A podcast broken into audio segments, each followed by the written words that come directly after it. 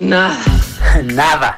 Nada de nada. Nada. Nada. Nada. Nada. Nada. Nada de nada. Para que nunca tengas que decir. Nada que ver. Nada.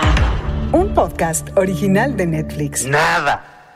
Hoy vamos a hablar de uno de los títulos más, más, más esperados de este 2020. Les saluda Luis Pablo Borregar y hoy tenemos I'm Thinking of Ending Things.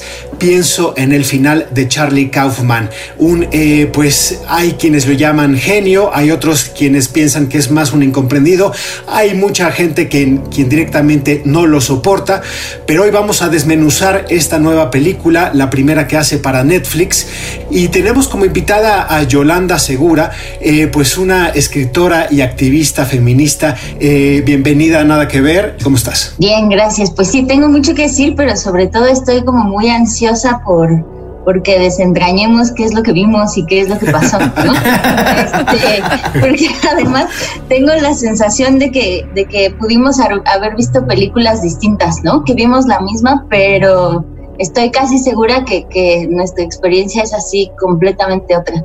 Tenino Camacho, Mariana Linares, muchísimo gusto estar de vuelta con ustedes, compañeros. Pues yo feliz también. Mariana, ¿cómo estás? Yolanda, mucho gusto. Estoy también, como dice Yolanda, quiero saber la opinión de ustedes de esta película, porque sí está bastante extraña. Son de esas películas que eh, eh, al revés de dejarte como mal, te deja como con el cerebro para muchos lados. Hola compañeros, qué gusto tenerlos, tenernos aquí completos y qué placer poder platicar con Yolanda, que es una poeta eh, distinta y que también eh, el uso del lenguaje para ella es importante para desentrañar lo que está pasando con el corazón, con el contexto, con el activismo. Así que eres una invitada que espero, sí, nos ayude a entender esta película, aunque yo creo que con Kaufman a mí me pasa, no necesariamente tienes que entender, eh, tienes que sentir, ¿no? Y esta película lo cumple una vez más. A mí sí me pasó que pienso en el final, es una película que se siente y que se va sintiendo y que cada vez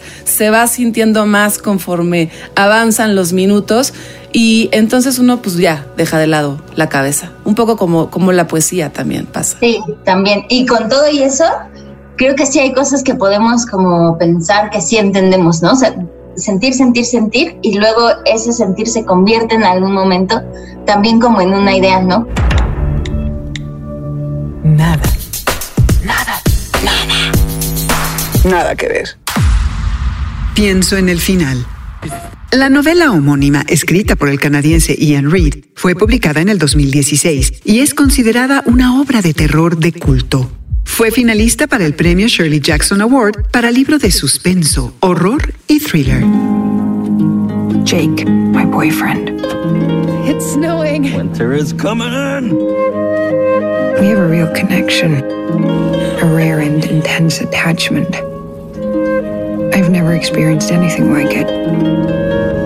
I'm thinking of ending things. Huh? What? Did you say something? I don't think so. Weird. ¿Cómo decirle a la gente de qué se trata la nueva película de Charlie Kaufman?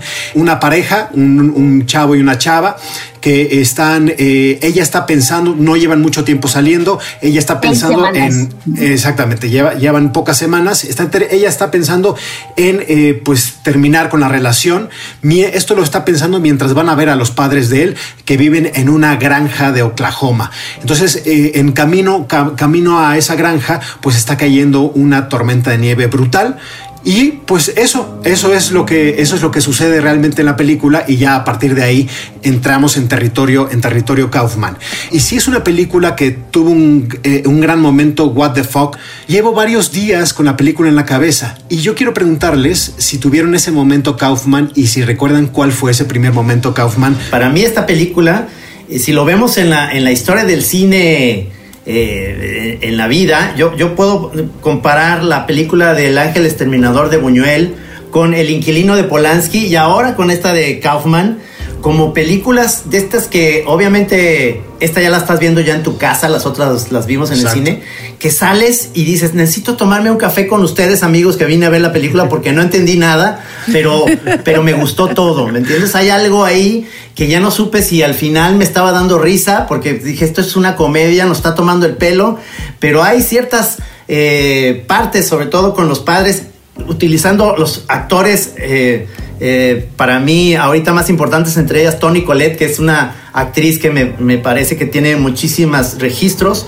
Ya que vamos a hacer, Trino, ya la amábamos y ahora ya con Y esta ahora película, ya, ya, ¿Verdad? ya, ya. ¿Verdad? No, es, es esto. Entonces La es- adoramos, ya. es, este cafecito que yo quiero hacer con ustedes después de la película. Es, es irnos después del cine, de salir del cine eh, Diana acá en Guadalajara y nos vamos a un café a que platiquemos porque les voy a ser sincero, no entendí nada y me gustó. el momento de la peli en el que dije, ok, ya, me suelto, me dejo ir, porque estaba todavía muy aferrada, no, es que tiene que haber un sentido. Al final, claro que yo voy a entender lo que está pasando, pero en el momento en el que llegan a la escuela y el güey se baja al- a tirar el helado y se tarda un chingo y tal, ahí fue donde yo dije, ok, ya me suelto, no hay posibilidad de entender qué es lo que está sucediendo, ¿no? Porque además, al principio, el, el- pensaba, hay- ¿se acuerdan que hay un poema que ella empieza a recitar y no sé qué?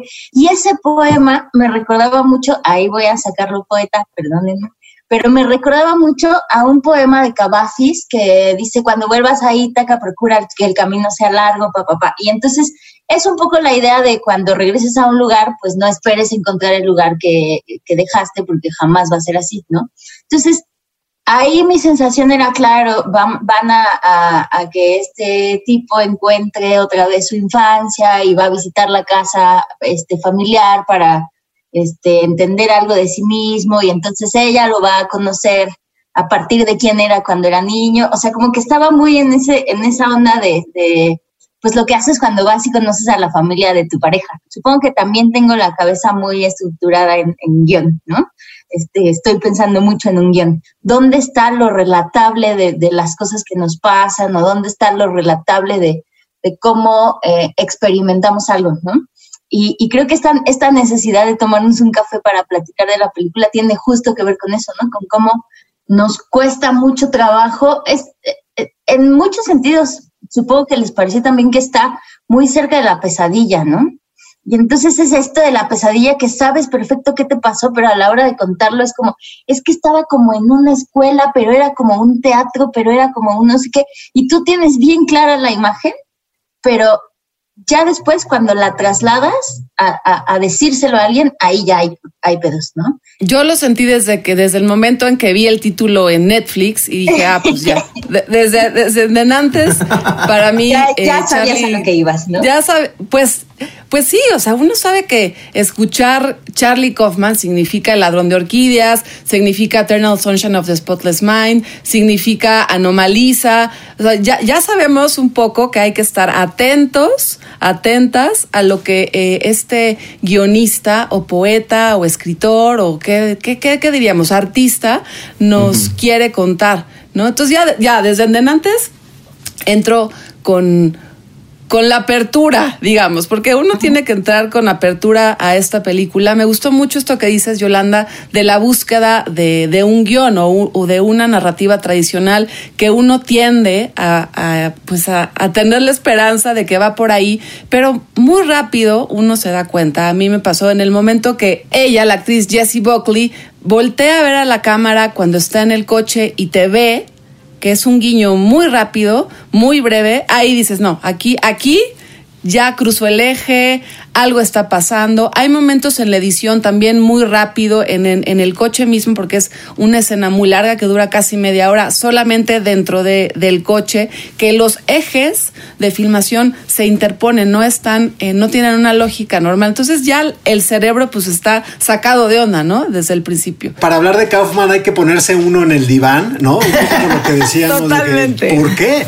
No, pero es decir, yo, yo cuando preguntaba por el momento Kaufman, en mi caso fue Bing John Malkovich, y yo creo que sí es una cosa que te voló la cabeza. Es decir, saliste. Esta era la historia que yo creo que si recuerdan de que John Cusack es un titiritero mediocre y que descubre pues un portal a la mente de, de John Malkovich. O sea, era una, era, era era un guion espectacular, era algo que nunca había, que no habíamos visto. Yo creo que Charlie Kaufman ha- se ha convertido en un hombre grande, eh, un hombre importante en la industria desde que ganó un Oscar. Pero él no ganó un Oscar por, eh, por Bing John Malkovich, que es una cosa original. Entonces yo dije, ¿quién, quién en este planeta pudo haberle robado en Bing John Malkovich el, el premio a mejor, a mejor guion original? Entonces me metí a ver y, y vi que era American Beauty. Yo dije, wow. Nada que ver. Pienso en el final.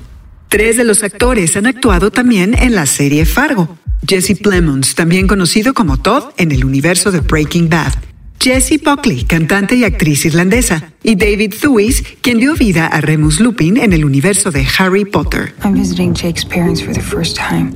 He hasn't been my boyfriend for very long. I think of ending things, but there's just something profoundly wrong here. Are you okay? Yeah. Soon this will all be a distant memory. Who is this? It's me. No, it was me. I tell you, I would misplace my own head if it wasn't screwed onto my own head. I feel like I was seeing them as they were, seeing them as they will be, seeing them after they're gone. I'm thinking of ending. stay here. Hay películas de Kaufman que él ha escrito, que ha dirigido, que ni siquiera me acuerdo tanto de la historia, pero tengo todavía las sensaciones grabadísimas de lo que me provocaron sus películas, que también pasa a veces con la literatura, ¿no? Que no necesariamente recuerdas el, el principio o los finales, y, pero sí recuerdas lo que te provocó. Y como estas pesadillas o estas reflexiones o estas tristezas que provocan, pienso en el final, que ya la pueden encontrar en Netflix, así me pasa con Kaufman. y los elementos que se van repitiendo, como si todo el tiempo estuviéramos también en una especie de rompecabezas, ¿no? De, de rompecabezas que, que al final lo que arma es algo que, que no, es como si pusiéramos las piezas chuecas y entonces nos queda una cosa que tiene sentido, pero al mismo tiempo no. Sí, y, no sé, en ese sentido, lo de rompecabezas es- también eh, pesa muchísimo que sean solamente cuatro actores que llevan esta, esta película en los hombros y que en general, si ustedes están de acuerdo conmigo, Jesse Plemons, que es un gran actor, viene a ser el heredero de Seymour Hoffman como una especie de actor que, que siempre estás creyendo que es un asesino serial, pero es un gran actor que, que está encerrado en un coche, luego en una casa, y están estos personajes que además me recuerda un poco por la temperatura del frío a Fargo, porque además son actores que han salido en la serie de Fargo, entonces todo te vuelve... eh, te pone pues en un, en, un, en un lugar donde los actores tienen mucho que ver, que te dan muchísimo que pensar por estas expresiones y estas caras, porque te digo, este actor se me hace para mí un gran actor que va a seguir haciendo grandes películas, siempre lo vemos ahí eh, nada más como de apoyo, pero aquí es un, es, es un personaje que en, cierto modo me daba risa de nervios, que dije, en cualquier momento va a sacar una sierra y los va a matar a todos, hay, hay algo ahí en, en la psique de todos los personajes, cada, cada uno, Tony Colette porque porque últimamente también salen muchas películas de terror y de horror este que, han estado eh, muy buenas. Entonces no sé si eso también influya. Oye, Trino, déjame darte un, eh, un high five aquí en Zoom, porque lo mismo pensé, o sea, lo mismo pensé con Philip Seymour Hoffman, es decir, como Jesse, Jesse Plemons se ha convertido en eh, pues, el heredero de uno de los mejores actores estadounidenses, y en la película está perfecto. Y estuve leyendo algunas piezas y me llamó muchísimo la atención y también me dejó bastante tranquilo que Jesse Plemons y todo el equipo y todo el equipo de actores que están eh, en la nueva película de Charlie Kaufman, entre ellos también eh, David Thewlis, que es el padre de él en la película, pues se sentaron a, a cenar con Charlie Kaufman pues como tres o cuatro noches antes de comenzar el rodaje y todo el mundo estaba muy nervioso porque no sabían cómo expresarle a Charlie Kaufman que no sabían de qué era la película, no sabían de qué se trataba o de qué iba la historia. Entonces, pues ellos le dijeron, pues se lo trataban de poner más o menos suavemente en esa cena y Charlie Kaufman dijo, pues miren, esto yo tampoco sé, o sea, yo tampoco sé, no se preocupen, es, una, es un proceso que nosotros vamos a encontrar a lo largo de la filmación y eso es lo que ha llevado a varios de los críticos estadounidenses a decir que esta es la película donde mejor, la, la película de Kaufman mejor dirigida por él.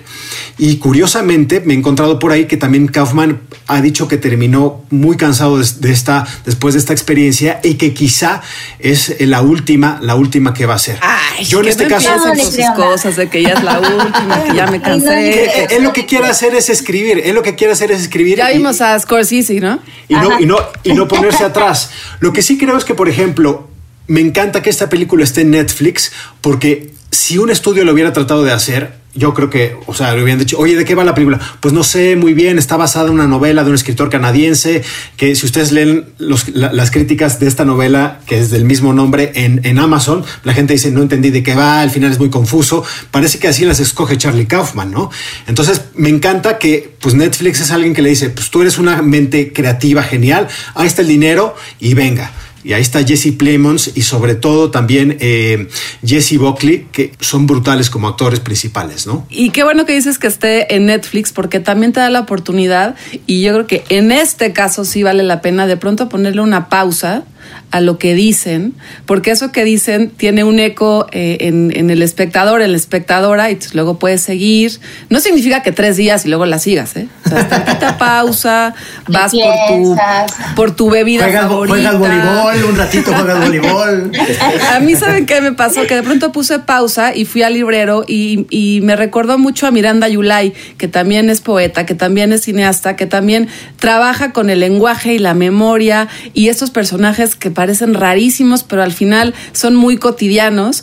Y también eso te permite la película, como que ir pensando, a mí me pasó mucho durante todo, toda el- la experiencia, ir pensando en en las letras, ¿no? En la literatura, en este trabajo que hace Kaufman todo el tiempo también con sus historias, que es eh, obvio del tiempo, que aquí es un personaje, eh, pero también sobre la memoria, ¿no? ¿Qué, guardamos del otro? ¿Qué guardamos de uno mismo? ¿Qué guardamos? Inclusive no es que uno pueda oler la película, pero uno puede oler el recuerdo de, de los personajes, de la, de la propia escena, y son estos guiños que decías, eh, Yolanda, que, que son más de percepción, ¿no? De los cinco sentidos, de, de tocar, de oler, de, de escuchar. Nada que ver. Pienso en el final. Fotografiada por Lucas Sal, dos veces nominado al Oscar por su colaboración en Ida y Cold War, del polaco Pavel Pawlikowski. Excuse me?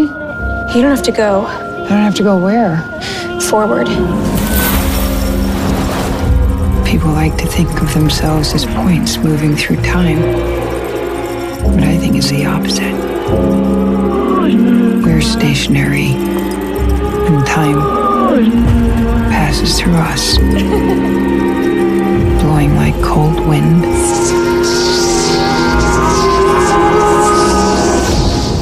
Maybe this is how it was always going to end. todo el tiempo sabes, sabes que algo va a pasar, pero no entiendes muy bien qué. Es una, una atmósfera que a mí me pasó más o menos, aunque pues es otro tipo de ritmo con Get Out. Y con algunas películas que, que, eh, que están en Netflix y que ustedes pueden ver y que yo disfruté enormemente como experiencias. Una es eh, Mother de Aronofsky.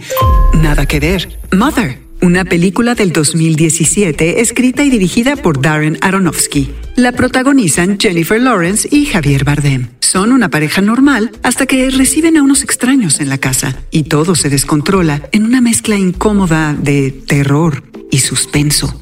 que es brutal y que realmente es una película donde va en, en un crescendo muy marcado, o sea, y, y que se sale de absolutamente todas las fronteras, todos los rincones, y que busca romperte con esa lógica que uno busca de una historia lineal. Lo increíble de esta película de, de Charlie Kaufman es que sí es una historia lineal, pero de pronto a la mitad tú vas viendo que, pues en una conversación de cuatro personas dentro de una casa, la protagonista ya no está vestida igual, ya no se, ya no se dedica, como dijo, ya envejeció o antes era una física, ahora es una pintora y después es una geriatra, después el padre entra y tiene 30 años después, sin tener un poco como la magia esta de, de- como de Nolan, ¿no? De lo que dice Mariana. Entonces yo creo que sí, si tú te la avientas, porque son dos horas y cuarto, si tú te la avientas como en pedacitos y en pequeñas dosis, no te llega, no te llega, digamos, como, como como a, a los más adentros, ¿no? Es decir, no te pone nervioso. Pero de todas formas es una película que te está todo el tiempo sacando, ¿no? O sea, te pone un montón de referencias, este, te habla de películas, te habla de libros. Entonces, por más que te quieras, eh, digamos, solo quedar con el universo que está pasando,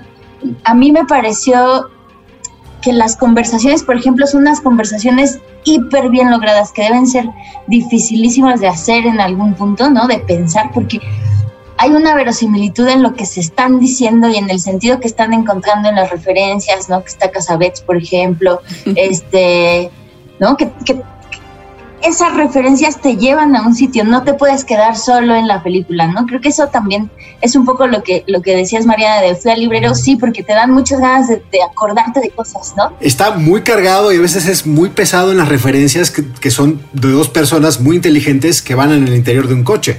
Pero sí, eh, eh, entiendo lo que dices, Yolanda, ¿no? Es decir, de que a lo mejor quieres como contrastar, contrastar lo que hay ahí. Sí, no, y, y, y no solo contrastar, sino que te da esta obsesión de, ¿y si ahí está la clave? Y si en esa referencia que yo no estoy entendiendo está la clave de todo lo que les está pasando, ¿no? Y bueno, no sé, yo creo que también es, es un poco obvio o, o, me sonó muchísimo a, a, en ciertos momentos algo muy David Lynch, ¿no? Con, con, ajá. ajá. o sea, el, el, pensaba en Mulholland Drive todo el tiempo, ¿no?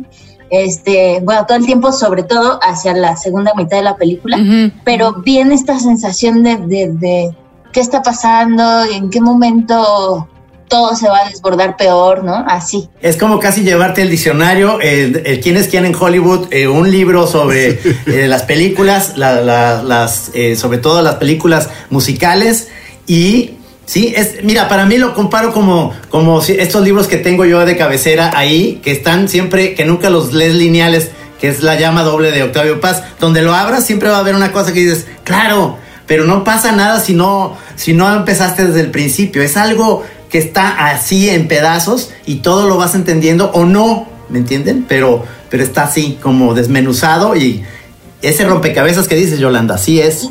Y también pensaba un, un chorro en, en, Back to the Future como otra referencia ahí. Robert Zemeckis. Sí, por eso, por eso. Por Zemeckis y por justo la idea de la relación familiar, la, la relación mamá, papá, este, hijos. Sí. O sea, como que. Y, justo el, asunto también de los juegos de tiempo, ¿no? Que, que en Back to the Future pasan en el tiempo completo y en el espacio completo, y aquí es como si nada más pasaran en los cuerpos, ¿no? Nada que ver. Back to the Future, icónica película de comedia y ciencia ficción de 1985, dirigida y escrita por Robert Zemeckis, producida por Steven Spielberg. Cuenta las aventuras de Marty McFly, un adolescente rebelde que accidentalmente viaja al pasado y desbarata las líneas temporales. Tendrá que arreglarlo todo antes de volver al futuro, su presente. Sea, el tiempo pasa en los cuerpos, pero no pasa en la casa, no pasa en el auto, no pasa, es, es solo, solo es como que los atraviesa a ellos, aunque todo lo demás está inmodificable, ¿no? Incluso cuando van a, por el helado, la sensación, no sé si les pasó que era, como estas morras son de 1950 y cuántos o, o qué, ¿no? Pensaba también mucho en Hopper, en un cuadro de Hopper. Como, Totalmente. ¿no? Uh -huh. Ahí, en ese, en ese espacio en específico, ¿no? Pero el, el, el asunto de, de, de, pensar dónde y cómo pasa el tiempo, que, que con CMX ahí puesto, no me parece nada casual, ¿no? Bueno, no es nada casual, pero, pero claro que hay ahí otro mensaje. O capaz no hay ningún mensaje y solo este Kaufman está así como de ustedes, sí. a ver, interpreten, ¿no? Sí, sí. Que además sí. también vale la pena eso, no se asuste la gente que nos está escuchando, no necesitamos tampoco tantas referencias, no, no es no, que no, necesite uno saber todos estos nombres, apellidos, los poetas, no importa,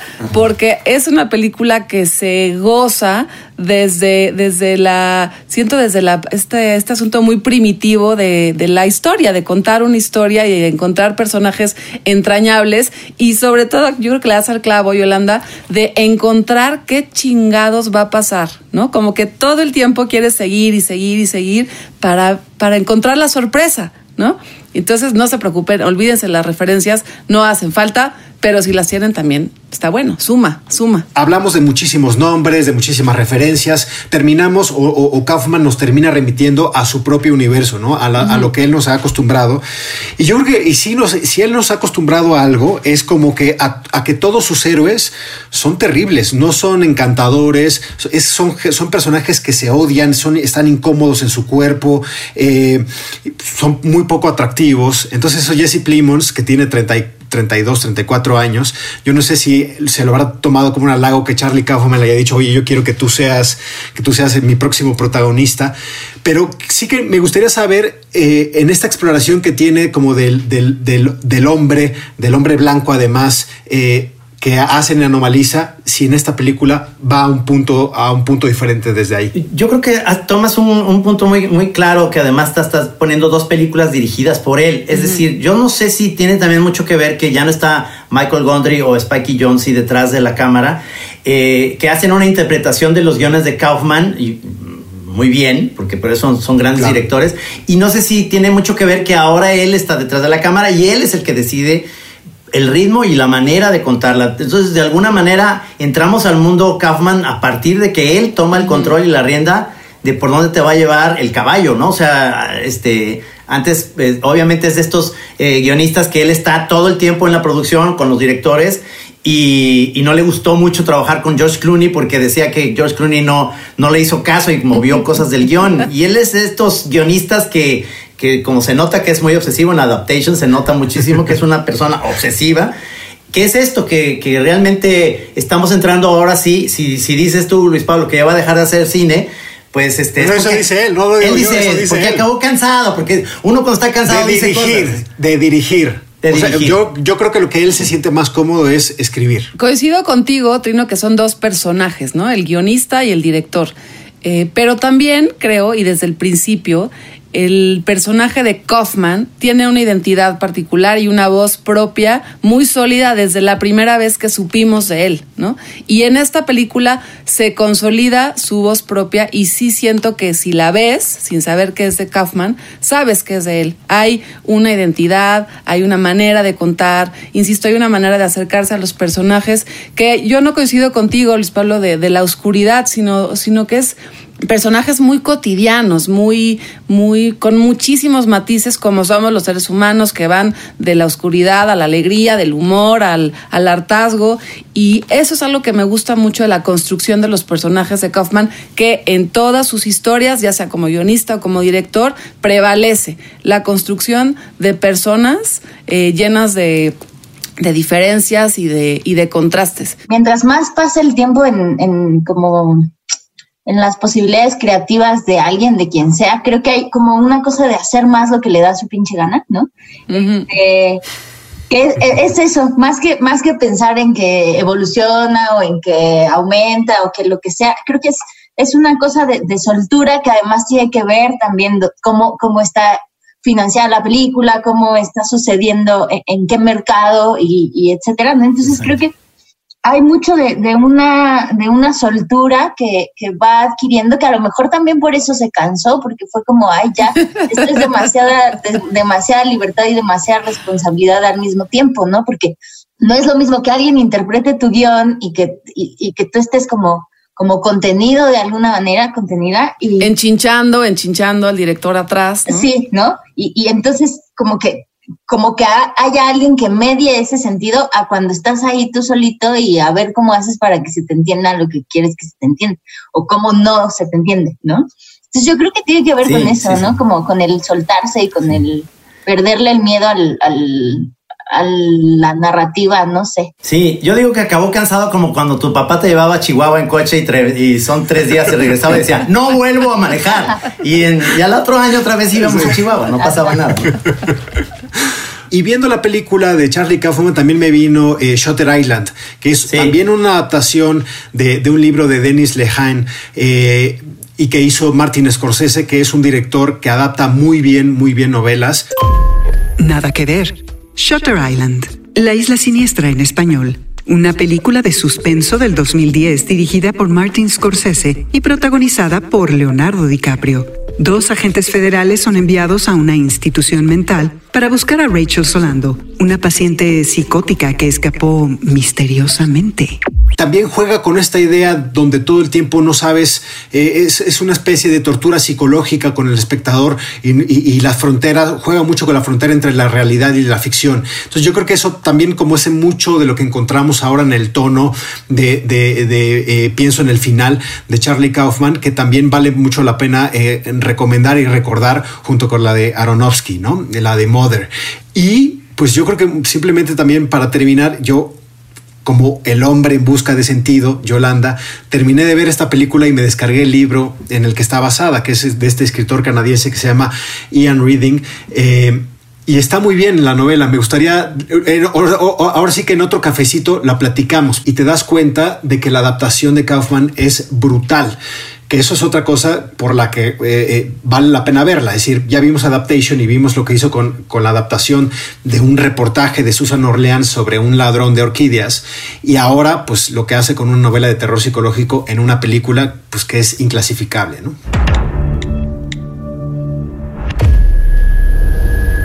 Nada que ver. Bueno, compañeros. Eh... Oigan, pero espérense rápido. ¿Sí nos gustó o no nos gustó? ¿Qué onda? Bueno, es que estamos platicando de algo que, que obviamente nos, nos mantuvo ahí. Y, y, es que aquí ya no es de gusto. Es decir, yo, yo sí la recomiendo y digo, véanla.